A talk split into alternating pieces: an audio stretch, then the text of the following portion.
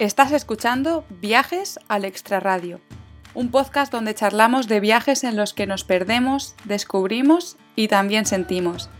Soy Laura Rincón y soy la creadora de contenido de Dos Ruedas, Dos Pedales, un espacio que utilizo para hablar de viajes en bicicleta. ¡Empezamos!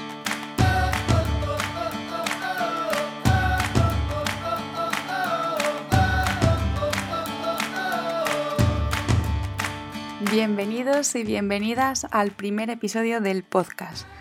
Lo primero que quiero decir es que me hace mucha ilusión por fin lanzar este proyecto que, bueno, llevo trabajando en él bastante tiempo.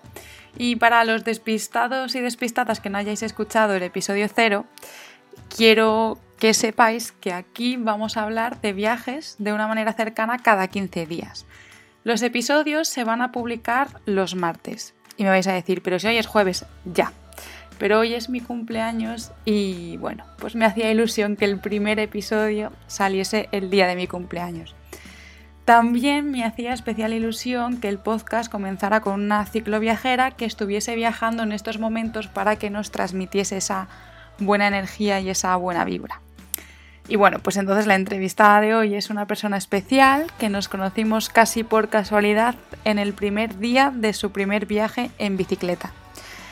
Y con la entrevistada de hoy no solo comparto la pasión de los viajes en bici, también compartimos el nombre.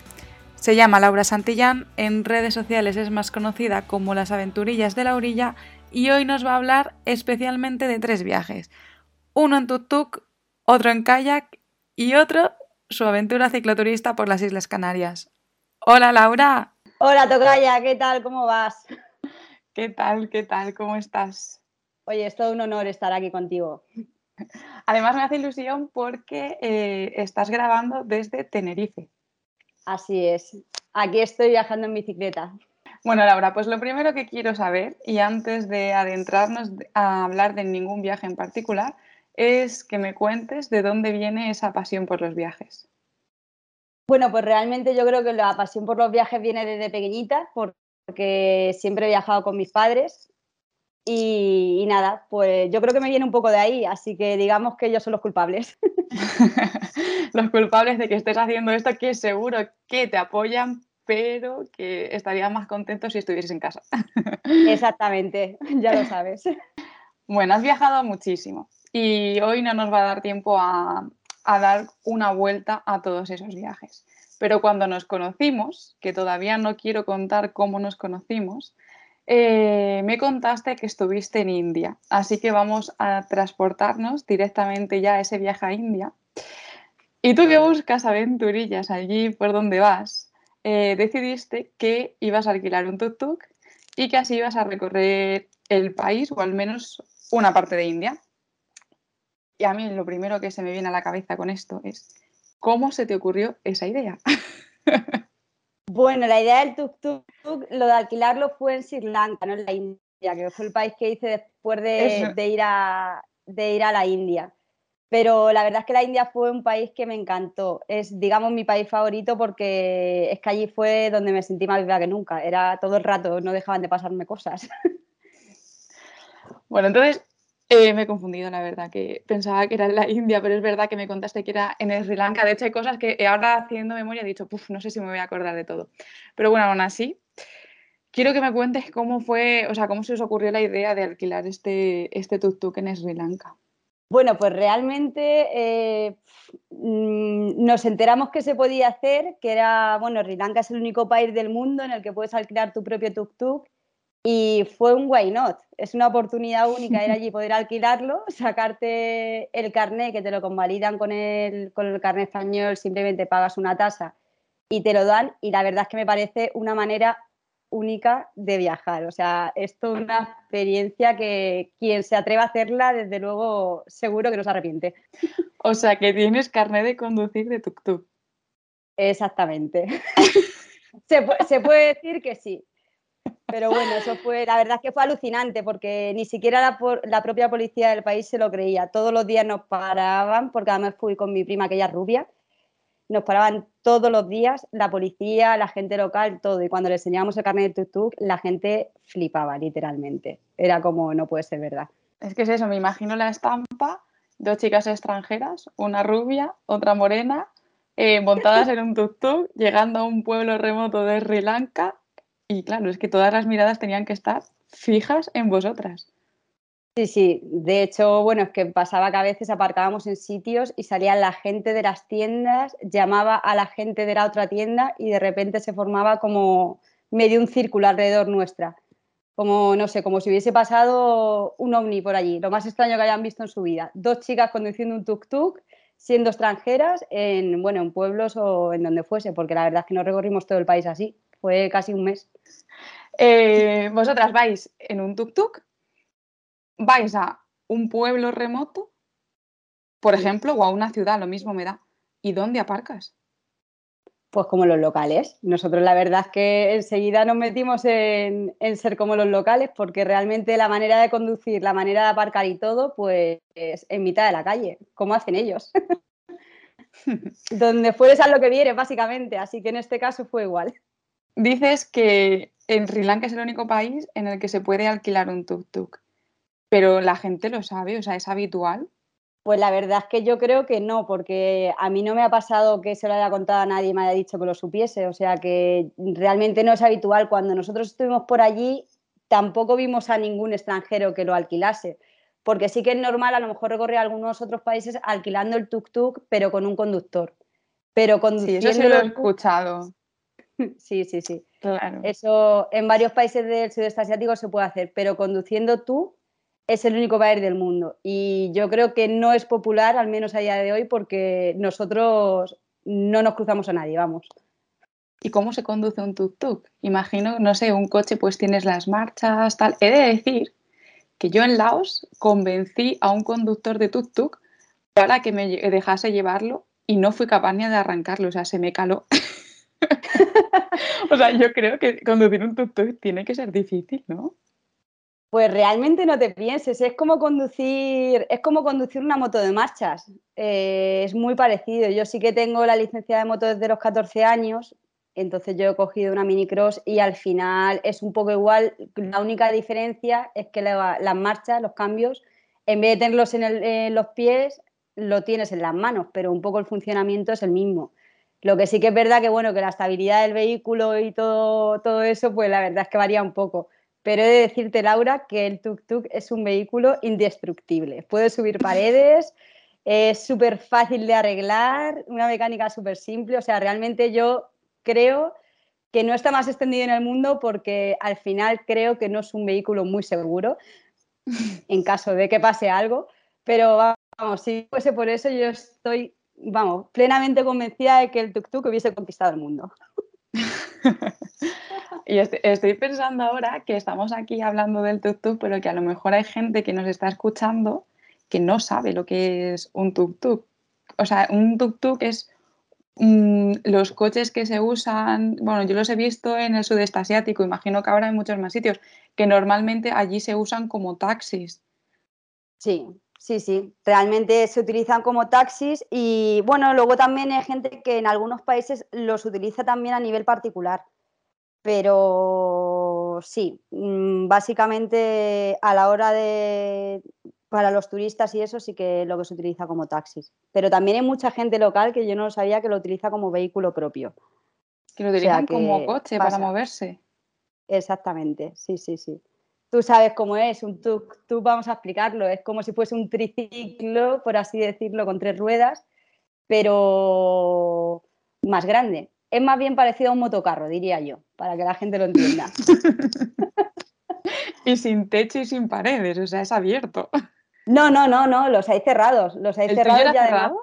El mío era cerrado y además tiene una buena capota porque allí tuvimos la mala suerte de que algún día nos llovió y nada, eso le pones que tiene como unas lonas de plástico en los laterales y con eso al fin del mundo. Ya te digo que son indestructibles los tuk Vaya Sirven para todo. Vaya aventura. Y la gente os paraba como si, o sea, claro, al fin y al cabo son taxis, la gente os paraba, los extranjeros os paraban para que les llevaseis porque pensaban que realmente lo que estabais haciendo era transportar a otras personas. Pues realmente no, porque yo creo que al ir dos personas, que éramos dos, eh, una conduciendo y la otra detrás, pues yo creo que entre eso, que digamos que el tuk ya está ocupado, no es que vaya un conductor solo. Y además que obviamente no tenemos mucha pinta de, de locales de la zona, pues nunca nos pasó que nadie nos parase para, para pedirnos transporte. Has dicho también que el tuk-tuk es indestructible y que es muy fácil de, de, arreglar. ¿Vosotras tuvisteis algún tipo de problema durante este mes con el tuk-tuk?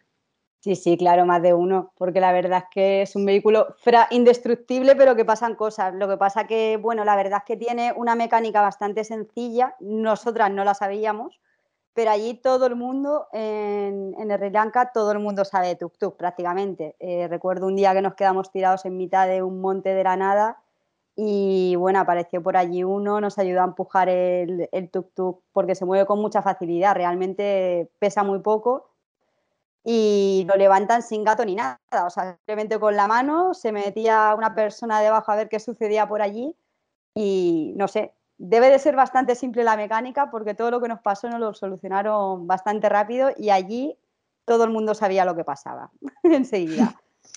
Claro, sí, imagino que es como el tema de las motos, que al final, como las usa todo el mundo, pues hay talleres además por todas partes, ¿no? Eh, lo sabe arreglar todo el mundo y en ese sentido vas segura de, bueno, si se rompe, pues mira, ya me encontraré con alguien que me ayude, que me ayude a, arreglarlo.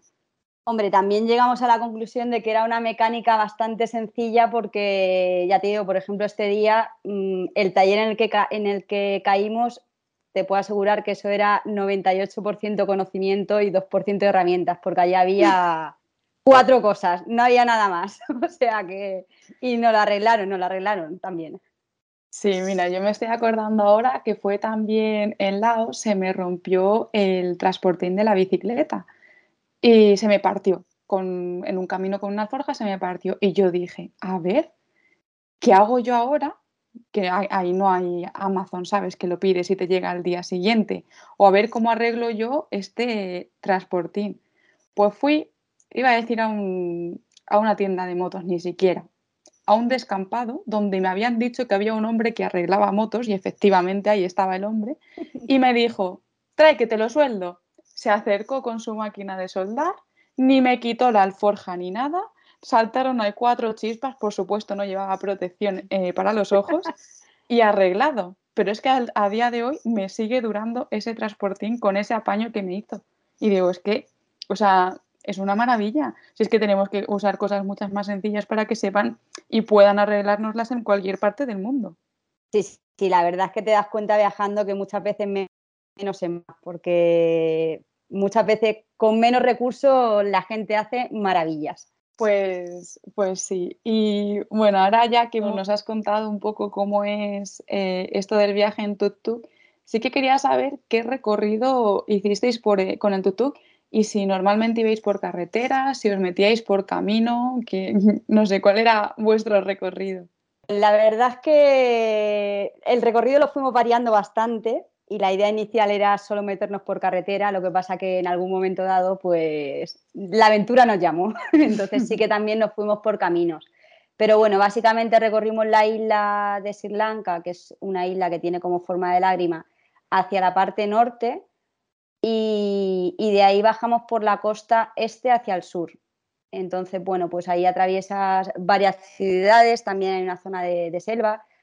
Hay un tren que es muy famoso, que seguramente, bueno, si alguien nos escucha que haya, que haya un poco ojeado el que hacer en, ese país, lo, conocerá. Y, y, nada, también ahí hay una parte en la que se puede hacer un safari y luego ya llegas a la parte del sur, que es donde están, pues bueno, todas las playas paradisíacas y subimos por la costa oeste por las famosas playas que te estoy contando. Así que un poco ese fue nuestro circuito. Básicamente consistió en hacer un círculo alrededor de la isla. Lo que pasa que, bueno, que sí que por el centro pues aprovechamos para subir a, a Peak, que es un pico que es como un santuario para ellos y que hay un amanecer súper bonito. Lo que pasa que es solo apto para valientes con buenas piernas, es un poco paliza, pero merece mucho la pena. Y, nada, un poco íbamos viendo, pues teníamos un recorrido, pero nos íbamos dejando llevar bastante, porque yo creo que a la hora de viajar, para mí por lo menos un poco esa es la filosofía de vida. ir viendo a ver qué es lo que el camino te va ofreciendo. que muchas veces son muchas cosas y muchas aventurillas. Pues sí.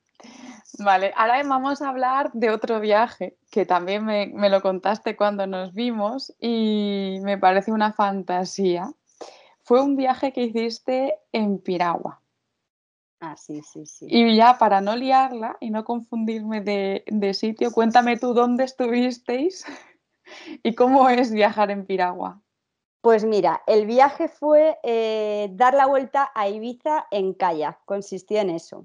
Y la verdad es que lo de viajar en, en kayak pues es toda una experiencia bastante dura, eso sí, pero una auténtica aventurilla.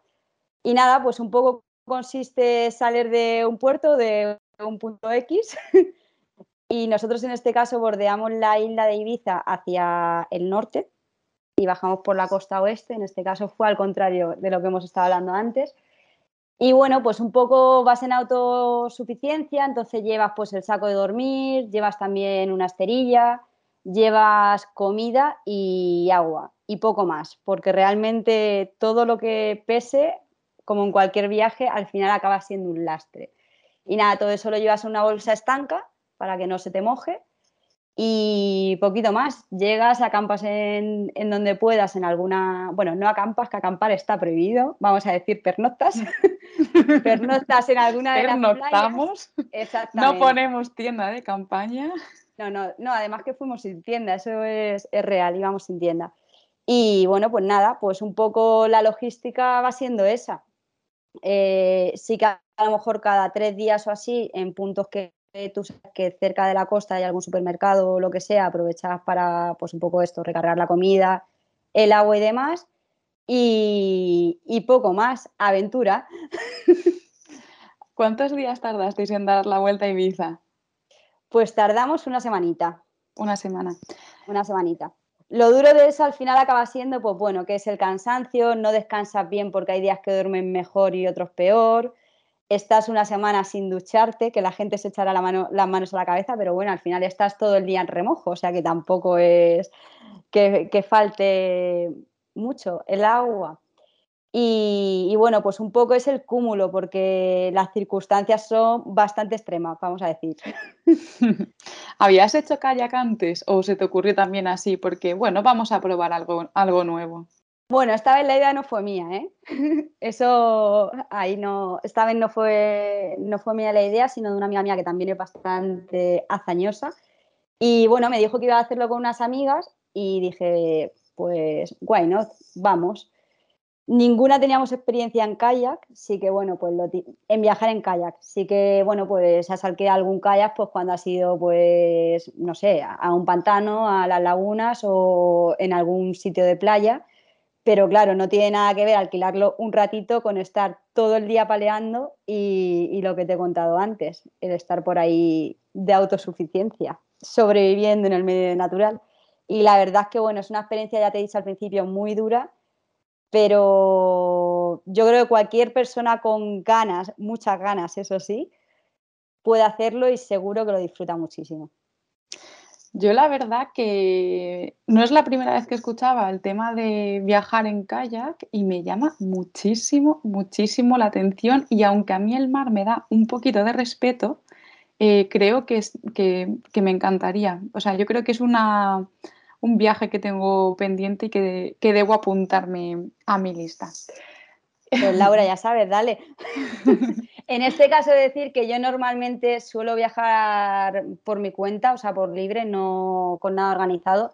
Y en este caso sí que lo hice con una empresa precisamente por eso, porque al final yo creo que meterte en el mar sin tener los conocimientos adecuados, pues al final puede resultar una hazaña que te puede salir bastante caro. Entonces, en este caso sí que íbamos con un guía que bueno, pues él se conocía la zona, ya lo había hecho varias veces y bueno, aunque realmente tú contra la naturaleza no puedes luchar porque no sabes lo que te va a pasar, pues quieras que no, el tener a alguien que sí que conoce, pues te aporta esa seguridad. Sí, sí, te da, te da tranquilidad, eso sin duda. Decías que habíais estado una semana sin ducharos porque no teníais agua, que bueno, agua del mar teníais para, para rato. Pero, ¿cómo hacíais para beber agua? Si además imagino que, que sí, has dicho que cada tres días a lo mejor parabais en, una, en un sitio donde había algún supermercado y tal, pero imagino que no llevabais, que no cargabais el agua para tres días, ¿no? ¿Cómo, lo hacíais? Llevábamos, llevábamos el agua para los días. Sí, no había otra Sí, sí, sí. Bueno, en realidad ya te digo que como íbamos en una cosa que íbamos con, guías y tal, ellos lo que es el agua sí que nos, eh, nos ayudaban a llevarla, ¿eh? O sea que, el agua es lo que, lo que ellos nos iban proporcionando. Que no es poco. Pero bueno, luego de resto, pues móvil o sin batería, o bueno, yo me llevé un cargador con una placa solar y, y ya está. Eso es, eso es todo. Sobrevivir. Es que tiene que ser además una pasada estar todo el día remando, porque ¿cuántas horas remabais al día? Pues alrededor de unas siete horas o así. Estábamos pues paleando. depende del día, pero alrededor de eso. Lo que pasa que, bueno, que sí que es verdad que vas haciendo paraditas por calas, eh, en sitios. Luego, pues te vas echando unas risas con la gente con la que vas. O sea, que no es, estás paleando todo el día, pero al final no se hace nada largo, créeme. Claro, y además es que, bueno, es que tiene que ser súper divertido, pero llegar y descubrir calas que seguramente no tengan acceso si no vas en kayak y dormir solos, porque ahí tendríais que estar completamente solos, es que tiene que ser una pasada. Sí, sí, claramente yo creo que es una perspectiva muy diferente de cualquier sitio en el que decidas hacerlo. No hay duda, yo de eso no tengo duda. Qué pasada, qué pasada, qué ganas de probarlo. Pues bueno, Laura, ahora sí, eh, me hacía especial ilusión tener a una cicloviajera en el podcast y además me hacía especial ilusión que en estos momentos estuviese viajando en bicicleta porque sé que, pues bueno, que estás ahí como metida totalmente al 100% en el, en el mundo del viaje. Y Además, también me hace ilusión que este sea tu primer viaje en bicicleta. Así que antes de contar cómo nos conocimos, que ya nos estamos acercando a ese momento, sí que quiero que nos cuentes por qué decidiste cambiar y empezar a viajar en bicicleta. Bueno, pues realmente como te vengo contando, me encanta viajar, o sea, eso yo creo que lo llevo de serie y sí que ya desde hace bastantes años que viajo, o sea, que, viajo, no, que monto en bicicleta, entonces yo creo que, no sé, tenía ganas, por desde hace ya como un par de años o así, en viajar en bicicleta, un poco unir mis dos pasiones y unir las dos pasiones en este caso se llama cicloturismo. Así que esa es la razón. Qué guay. Bueno, pues eh, Laura y yo eh, nos conocimos en Puerto Llano en octubre. Eh, resulta que yo subí una historia en Instagram eh, allí en Puerto Llano y Laura me, me, contestaste, me contestaste algo así como, oye, ¿te, ¿quieres que te recomiende algún sitio? Y entonces yo te dije, no, si yo soy de aquí, ¿no? Porque yo en Puerto Llano es donde he pasado toda mi infancia, donde he ido al colegio, mi familia iba allí. Y, y entonces dio la casualidad de que justo me escribiste en el momento en el que ibas a empezar tu primer viaje en bicicleta y en el que tu primera parada para dormir era, era Puerto Llano. Así que no había excusas, tenías que quedarte en mi casa y, y, teníamos que conocernos. La única excusa era que estaba en casa de mis padres y yo decía, no sé yo, esto sí les va a hacer, les va a hacer mucha gracia pero vamos, la respuesta fue que sí. Además, ellos saben que cuando yo viajo en bici la gente me, ayuda y no íbamos a dejarte a ti sin, sin cama donde, donde dormir.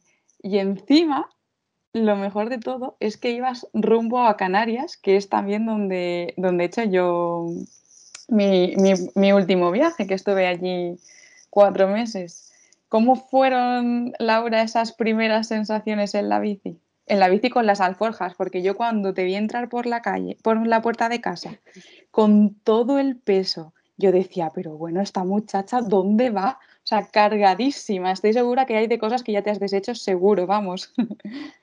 Bueno, bueno, sigo yendo bastante cargada. ¿eh? Me debería deshacer de, de algunas cosillas más. pero bueno.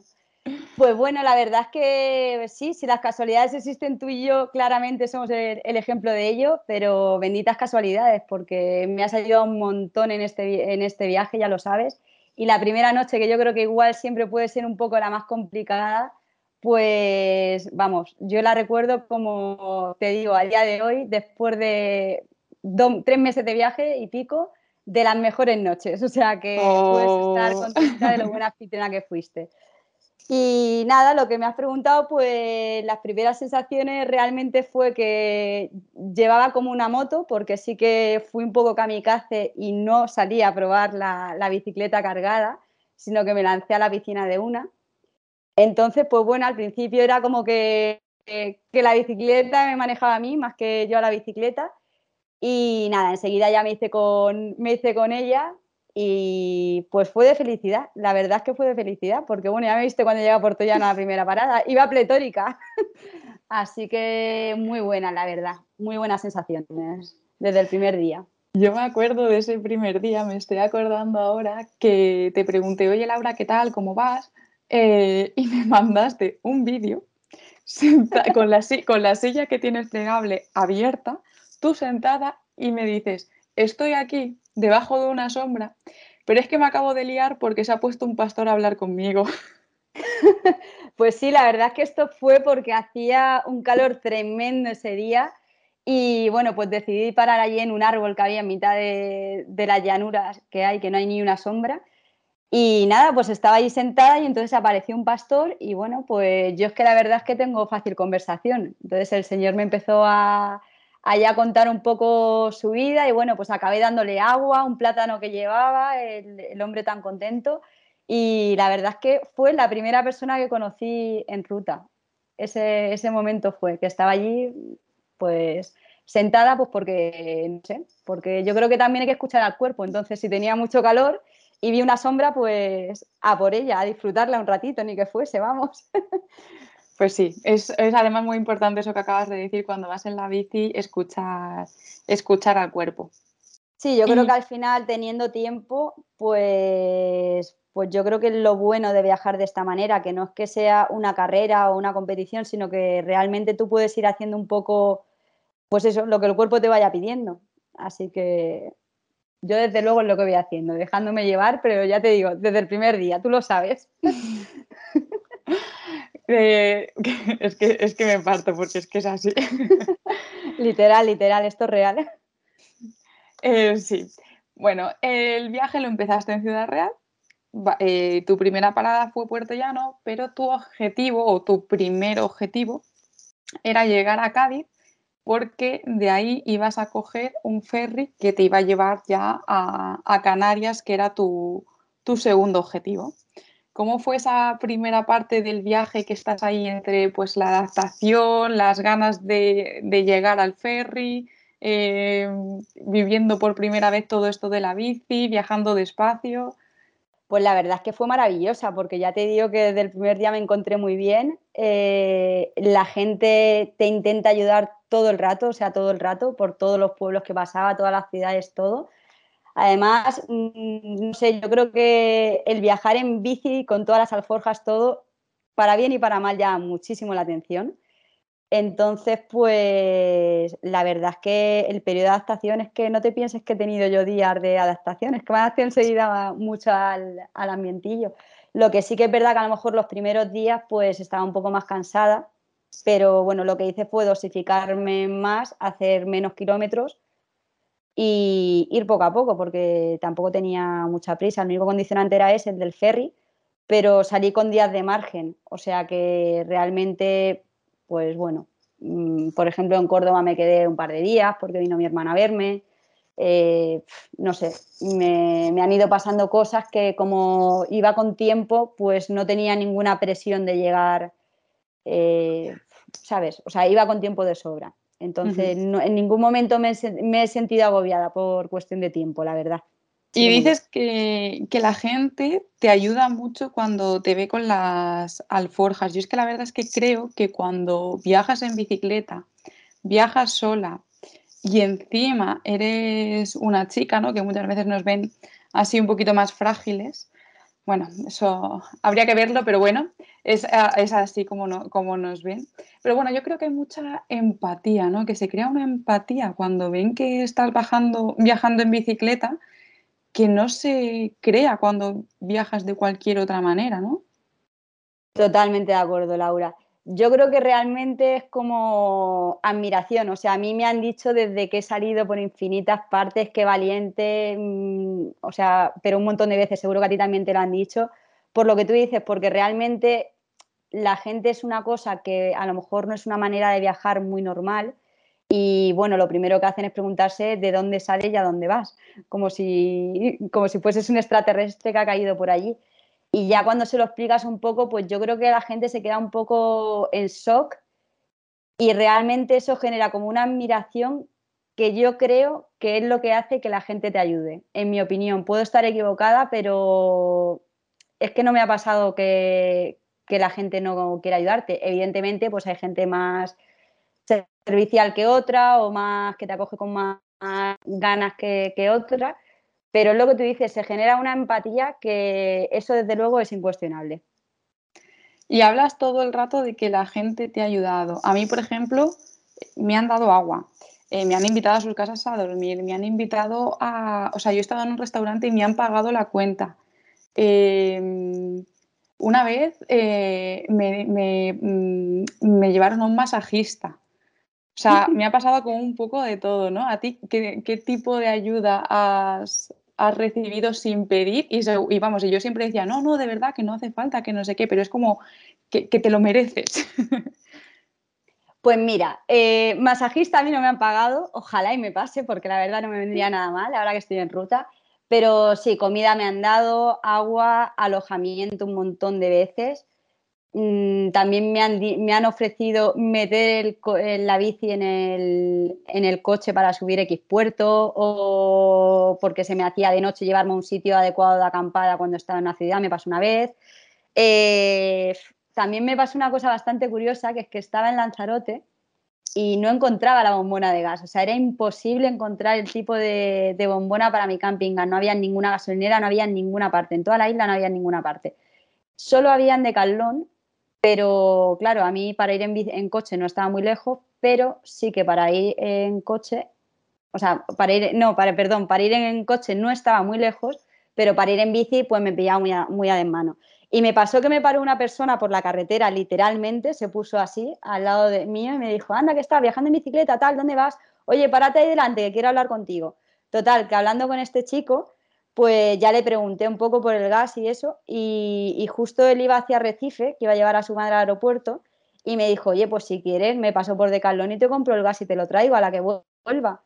Y apareció un ángel en la carretera, porque la verdad es que el, gas tú lo sabes, lo necesitas, pues, hombre, puedes comer en restaurantes, pero al final, pues, es una cosa que necesitas. Y este hombre apareció de la absoluta nada y me trajo mi bombona de gas. O sea, eso creo que es mm, lo más impresionante que me ha pasado en todo el viaje, porque fue, vamos, la persona adecuada en el momento exacto, claramente. Se me ponen los pelos de punta. Es que además, eso, eh, quien haya viajado en bicicleta sabe perfectamente que lo más importante que tienes y que necesitas es tu tienda de campaña y tu camping gas. Sí, sí, sí. Y bueno, luego pues arreglar la bicicleta también me ha ayudado. Eh, pues sí, un poco las cosas que te van pasando en ruta. Yo creo que cualquier cosa que te pase y que la gente te pueda echar una mano, te la echa. O sea, siempre te pueden ofrecer una ayuda con cualquier mínima cosa, aunque sea con una naranja o, aquí con una chocolatina en, en Canarias, que son muy famosas, pues cualquier cosa que a mí, desde luego, esos pequeños gestos me dan la vida, me alegran, me alegran la vida, me alegran el día. Sí, yo siempre digo que lo mejor del viaje son las personas y con las personas no tiene por qué ser eh, una persona con la que hayas pasado un montón de horas. Una persona puede ser pues una persona que, que, eso, que tenga ese gesto contigo y tú cuando en un tiempo te acuerdes del viaje te vas a acordar de esos pequeños gestos.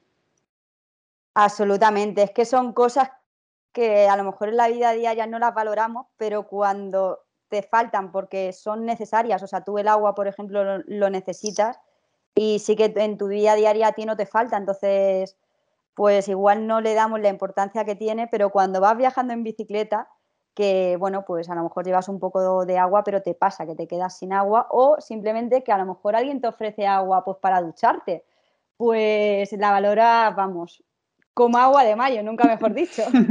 nunca mejor dicho. Y Laura, tú viajas en autosuficiencia. Eso quiere decir que tú en, tus alforjas llevas tu ropa, llevas tu tienda de campaña, tu saco de dormir, eh, tu camping gas, tu, pues supongo que llevarás sartenes, no sé, no sé. Luego me cuentas si quieres que, llevas en las alforjas, ¿no? Pero qué, ¿por qué has decidido, entre otras cosas, em, viajar haciendo autosuficiencia?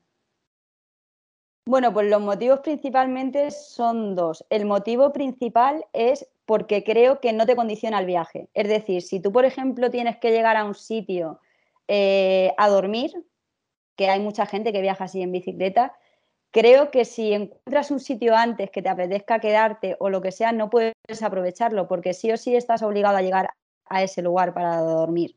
O, pues bueno, pues a lo mejor lo mismo a la hora de comer. Si, si tú dependes de restaurantes para comer, pues tú tienes que llegar a ese sitio sí o sí.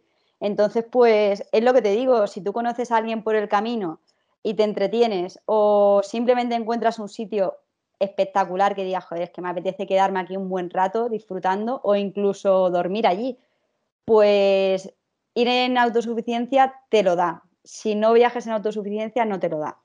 Y bueno, luego el segundo motivo también es económico, para qué negarlo, porque realmente es mucho más económico y mi viaje yo me lo he planteado sin ningún tipo de, límite de tiempo. El límite, pues bueno, no sé qué lo pondrá el límite, pero un factor limitante podría ser el económico. Entonces, realmente, pues cuanto más económico haga el viaje, pues a lo mejor puedo estar más tiempo viajando. Entonces, yo creo que también merece la pena, ¿no? Hombre, que sí merece la pena. Así que esos dos serían un poco los, motivos, pero realmente yo creo que son dos tipos diferentes de viaje, el viajar en autosuficiencia y el no, sobre todo por lo que te digo, porque las experiencias que te van aportando, una manera y otra, aunque seguro que las dos son espectaculares, pues son distintas. Yo cuando viajo en bici también, también viajo eh, habitualmente en autosuficiencia. Eh, y el tema de acampar es algo que a la gente, eh, así de primeras, le llama la atención y le da respeto, ¿no? O sea, cuéntanos cuáles son tus, tus trucos para hacer acampada libre y de manera segura. Bueno, pues realmente eh, yo voy a decir una cosa que a lo mejor a la gente le extraña un poco, que es que a mí me gusta dormir en sitios alejados. O sea, yo me meto por caminos o por sitios que realmente sean de difícil acceso es una manera un poco extraña de verlo porque a lo mejor se tiende a, pensar que si tú estás cerca de la gente o cerca de la población puedes estar más seguro, pero yo en cambio pienso que si estás más alejado donde nadie te ve, nadie te ve. O sea, estás escondido a los ojos del bien y del mal.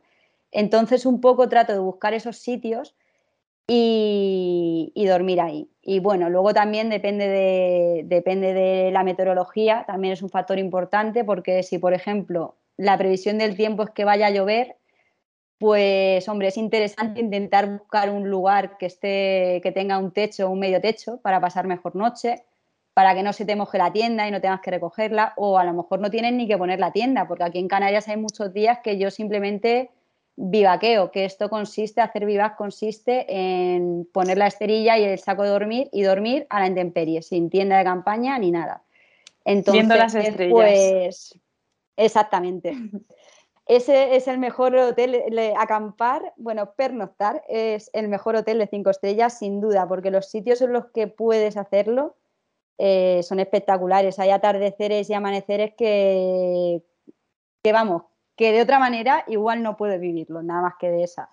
Pero bueno, un poco es eso y, y también suelo a veces preguntar. Hay veces que cuando voy a pueblos, pues sí que pregunto, pero claro, hay que tener cuidado con quién preguntas, porque yo en este caso me da mucha seguridad preguntar a alguien que sea una mujer. Pues no sé, alguien que le veas pues con otra amiga o que le veas con, no sé, con su madre o con su hija o bueno, o puede ser también un hombre, no hay que por, qué estigmatizar nada, pero a lo mejor pues que le veas con su familia o alguna cosa realmente cuando viajas sola se te, despierta un sexto sentido. Tú también lo sabrás que, también lo has hecho. Mm. Pero bueno, sí que es verdad que lo que tú has dicho antes, por suerte o por desgracia, pues siendo mujer, a día de hoy muchas veces eres más vulnerable y pues esas precauciones hay que tenerlas para evitar los sustos, que en este caso pues es mejor prevenir que curar. Y entonces pues un poco eso también lo utilizo mucho, el preguntar a, a gente local o, o así, eso también. También es otra, otra táctica que utilizo, pero realmente no utilizo solo una técnica, sino que es un poco, depende de la situación, pues ya analiza a ver qué es lo que, qué es lo que puedo ir haciendo. Pero bueno, así a grandes rasgos, para que la gente un poco, un poco lo entienda, pues sería más bien eso. Luego también hay muchos sitios, me ha pasado que en pueblos pequeños eh, me han dejado dormir en sitios que son a lo mejor del ayuntamiento o en centros sociales o albergues que había por ahí medio sin construir, o al, preguntar, o al preguntarle a alguien te dice, no, mira, pues quédate aquí en, yo qué sé, en el jardín de mi casa o en la casa de un vecino que está cerrado, tal. O sea que realmente hay veces que preguntar mm, te puede ofrecer muchas cosas. ¿Qué quieres que te diga? Sí, a mí, mira, preguntar es algo que me da mm, también más cosa, porque digo, a ver ¿qué, a quién le estoy preguntando, que luego yo confío en todo el mundo, ¿eh? pero no sé, es algo que me cuesta todavía.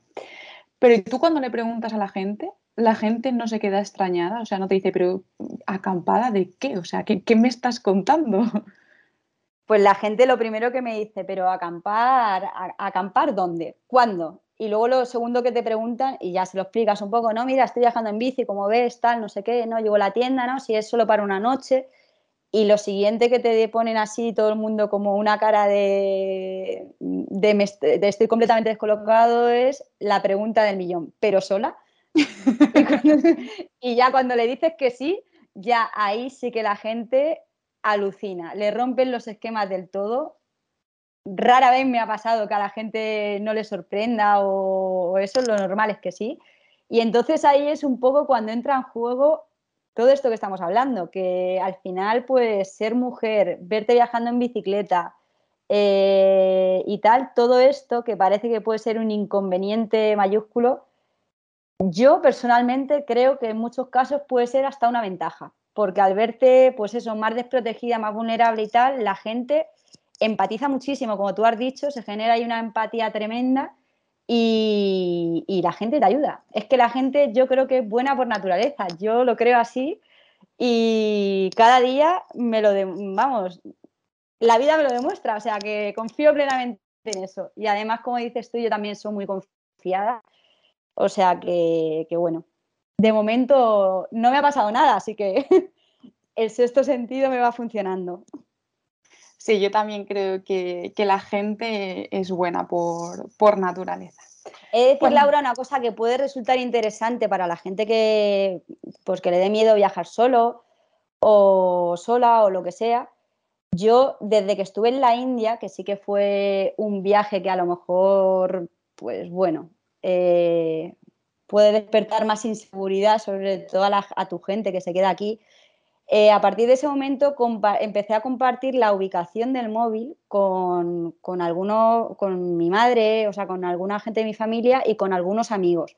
Y realmente eso es una cosa que parece una tontería, pero creo que genera mucha seguridad. Porque, por ejemplo, ¿qué pasa? Hay muchas veces que vas a un sitio de estos que te he dicho, recónditos, que te quedas sin cobertura.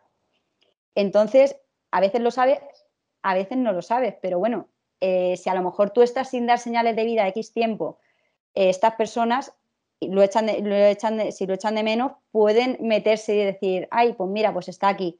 O no sé, si a lo mejor estás en un sitio que se ha salido un poco de la ruta o alguna historia y no has informado, pues a lo mejor un poco se levantan las alertas, que no tiene por qué pasar nada, porque yo me salgo mucho de la ruta. Pero un poco como medida de seguridad es una cosa que a lo mejor a la gente le puede ayudar a sentirse más segura porque eh, es muy importante informar de lo que vas a hacer, porque las cosas, bueno, pues en caso de que pase algo, a lo mejor como elemento de seguridad, pues es una cosa que creo que no se conoce o no se suele hacer y, yo la hago y creo que puede resultar interesante. ¿A ti qué te parece? Mm, yo tengo sentimientos encontrados. Eh, porque yo sí que lo que sí que hacía es que yo normalmente cuando voy con la bici eh, utilizo una aplicación, bueno, Wikiloc, y lo que hacía, que solo lo hice cuando estuve en el sudeste asiático, mm, para compartirlo con mis padres precisamente para que se quedasen más tranquilos, era compartir mi ubicación en vivo. Entonces ellos veían pues que yo iba siguiendo la ruta tal y lo mismo, pues, o sea, te puedes desviar de la ruta, pero si de repente te desvías muchos kilómetros pueden saltar las alertas porque vas en bici, o sea, si te, no sé, o sea, claro, eh, puede servir, ¿no? Pero un día me quedé sin cobertura y ahí ya se pierde la señal, eh, se vuelve un poco loco el móvil. Yo estuve cuatro o cinco días sin dar señales de vida porque no tenía cobertura. Y, bueno, mis padres, mm, o sea, ya mirando los billetes para venir. Em, Pánico total. O sea, sí, sí. Eh, entonces, creo que está bien informar porque es verdad que en el caso de que pase algo, pues podría ayudar, pero es que también una sobreinformación y estar siempre contándoles exactamente dónde están, eh, y si un día no, no puedes porque, pues porque te quedas sin cobertura, entonces ahí ya entran en pánico. Entonces ahí tengo como sentimientos encontrados. Sí que creo que es necesario que, que tengan un, un, seguimiento tuyo, pero no sé hasta qué punto Sí, totalmente, todo, todo el tiempo. Pero bueno, bueno esto, esto, va por esto, va por geolocalización, pero claro, también es importante, mm, pues eso, compartírselo a alguien que no vaya a entrar así en pánico a la primera. Yo tengo la suerte de que, pues bueno, pues mis padres, como he dicho al principio del todo, son bastante aventurillas, son los que con los que yo empecé a viajar entonces, pues dentro de que a lo mejor no les gusta del todo lo que yo hago, pues para ellos el tema de que yo acampe o no sé, la naturaleza no les da miedo y todo este tema, pues eso la verdad es que me ayuda a que ellos son conscientes de que muchas veces, por mucho que tú quieras mm, dar señales de vida, pues no puedes. Claro. Entonces, pues no es que se alerten a la primera de cambio. Además me mm. conocen que me conocen y saben que puedo acabar en el lugar más recóndito del mundo. Sí. Está siendo muy interesante este debate, pero vamos a dar un giro completamente a la conversación porque vamos a empezar una sección a la que todavía no he bautizado, no tiene nombre, la sección sin nombre, que bueno, es una parte del podcast en la que siempre eh, quiero hacer las mismas preguntas a todo el mundo que pase por aquí para eh, acercarnos un poquito más a vosotras y conoceros un poquito mejor. Entonces son preguntas con respuestas muy, muy cortas. Ahí va la primera. ¿Qué libro recomendarías para leer mientras estás de viaje? Recomendaría El Mundo Amarillo. Es un libro que trata sobre lo que te aporta la gente que te vas encontrando en tu vida, que no tienen por qué ser tus amigos, sino gente pues, que en un momento determinado de tu vida pues, se cruza en tu camino y, te aporta algo, te hace aprender algo o te hace un clic o, cualquier cosa. Así que El Mundo Amarillo, lo recomiendo. Ah, no para rutas, sino para todo el mundo. suena genial, suena genial. ¿Cuál es tu destino favorito para viajar sola? Cualquiera. Yo creo que cualquier destino es bueno. Esa pregunta no, me mojo porque cualquier para mí cualquier destino es bueno.